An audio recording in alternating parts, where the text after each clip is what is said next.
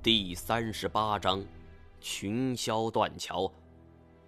我和金锁如同大赦，一左一右就朝两边滚去，在地上打了个滚还没来得及站起来，就被一阵强烈的风吹倒在地。我不得不翻过身来，定睛一看。一只巨大的人面鸮正亮出利爪，跟太前缠斗在一起。这只人面鸮已经是成年个体了，巨大无比，浑身雪白的羽毛闪烁着亮光，犹如一身赛雪的铠甲。太前将金银双短剑舞的是滴水不漏，死死的护住了全身。人面鸮竟一时占不得便宜。我看金锁还愣着。大叫道：“开枪，快开枪！”金锁这才醒过神来，赶紧举起猎枪，冲着人面鸮那就是一枪。砰的一声枪响，在空旷的空间里回荡开来，远远荡向了黑暗深处。人面鸮哀嚎一声，转而就扑向了金锁。这一只人面鸮的大小，等同于是一只非洲象了。枪伤虽然让他见了血，却不足以对他造成致命的伤害。而眼看这么大一只怪物冲了过来，金锁整个人都傻了，大叫一声：“我的妈呀！”丢下枪就跑。人面鸮哪肯放过这个仇敌？他双翅一震，犹如一道白色的闪电就追了上去。我现在终于明白了。《西游记》里的金翅大鹏雕为什么可以扇一扇翅膀就轻松飞越九万里？那是真的非常非常快。然而，就在这道白色闪电之后，还有一道金色光芒穷追不舍，正是太前投掷而出的短剑。人面鸮刚刚亮出泛着寒光的利爪，抓住金锁，正要振翅高飞。那把金色利剑却已经狠狠地刺入了他的后背。人面鸮哀嚎一声，巨大的身躯再也站立不住了，身子一翻，撞开了栈道的围栏，就朝着万丈深渊摔了下去。金锁也被这股巨大的力量给扯翻，翻身就跌了下去。太前眼疾手快，踩在围栏之上，纵身一跃，就落在了任免霄的背后。拔出金色短剑，在他彻底跌落之前，又用力一踩，纵身跃上了栈道，一把就抓住了栈道的边缘，另一只手拉住了金锁。金锁两只手死死地掐住了太前的胳膊，吓得是面如土色。快点，快点，拉我上去啊！我赶紧紧跑两步，想要上前帮忙，可是此刻头顶传来了人面鸮的笑声。这种声音越来越混杂，越来越近。我手中的手电筒向上扫去，眼前一幕看得我是头皮发麻。头顶之上是白茫茫一大片的人面鸮。不止如此，在我们头顶不远处就是一座座巨大的鸟巢。刚从鸟笼之中逃出来，却撞进了人家的家里。猫爷，救我们！金锁几乎是扯着嗓子在喊。我一咬牙，顾不上头顶上盘旋的人面鸮，这么多，一时半会儿也收拾不完。身子往前一扑，捡起了地上的猎枪，另一只手拽住了太前的手腕。而就这样，我平趴在栈道的边缘，拉住太前。太前的身子悬空，拽着金锁。金锁两只手拉着太前，随风摇摆。尽管我心中祈祷了无数次，希望人面鸮晚一点攻击，但这显然没用。很快，随着一声嘶鸣，有几只人面鸮就俯冲下来，直朝我这边飞扑。我瞄准了一只体型较小的人面鸮，扣动了扳机，却听得“咔”的一声，妈的！金锁开了一枪后，没来得及装弹，我竟然放了一记空枪。人面鸮大概是见识了之前同伴是怎样受伤的，随着我扣动扳机，他本能的在半空之中掷了掷，却没有伤害，又很快冲了下来。先拉我们上去！金锁已经喊了出来：“别他妈叫了！”危急关头，谁也顾不上了。我对金锁的语气也不觉加重。一只人面鸮俯面冲来，双翅高高扬起，两只利爪已经露了出来，朝着金锁就飞了过去。太前咬紧了牙关，拽着我的手，腰部用力，整个人来回摆动，吓得金锁尖叫声不断。而这样一来，就打断了人面鸮的进攻节奏。他们俯冲不中，不得不原地盘旋，思索着下一步的进攻计划。只见他们盘旋了三五圈后，又是一声长啸，以电光火石般的速度就扑来。太前大喝一声，猛然将身子朝那人面鸮荡过去。而如此一来，眼瞅着那钢刀一般的利爪迎着自己的面门而来，金锁吓得魂儿都没了，闭着眼睛大叫。你个面瘫！我操你姥姥！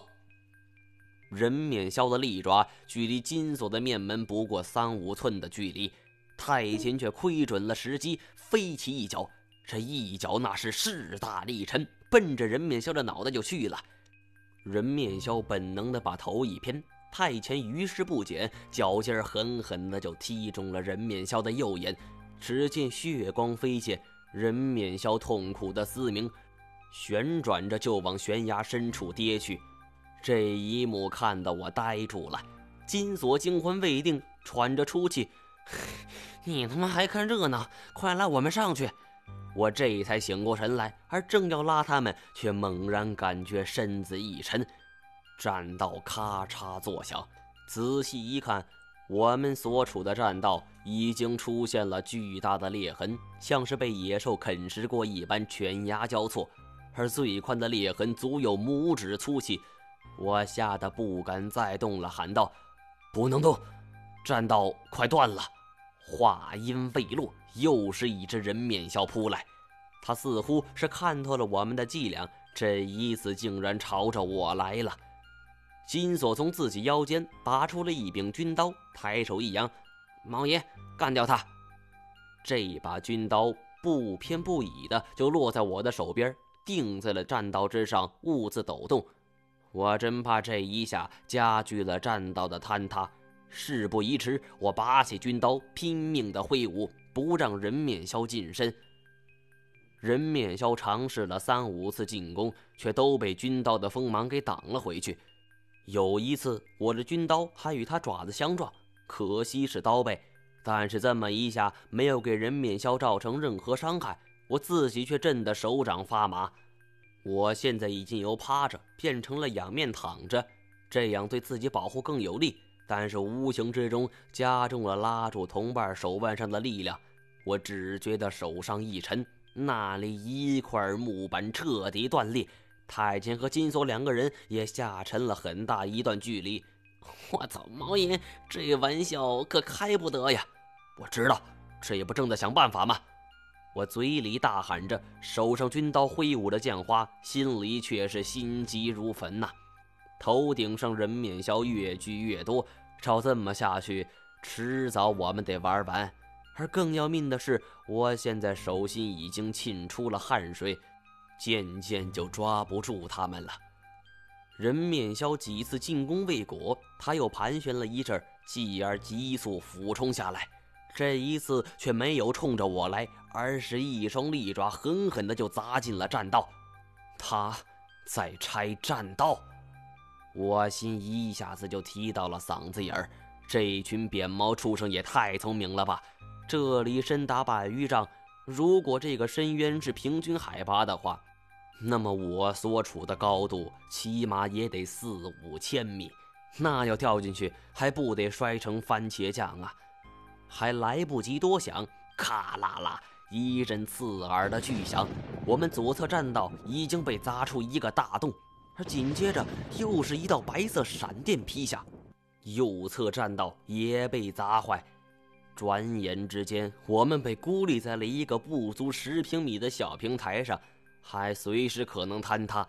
金锁已经扯着嗓子在喊“妈妈咪呀”了，而瞬间我的身子一歪。整个平台开始倾斜，这就像是一艘轮船在沉没之前的倾斜一样。而我一发狠，举手就将军刀刀刃向下，背上就朝上就扎进了栈道的木板。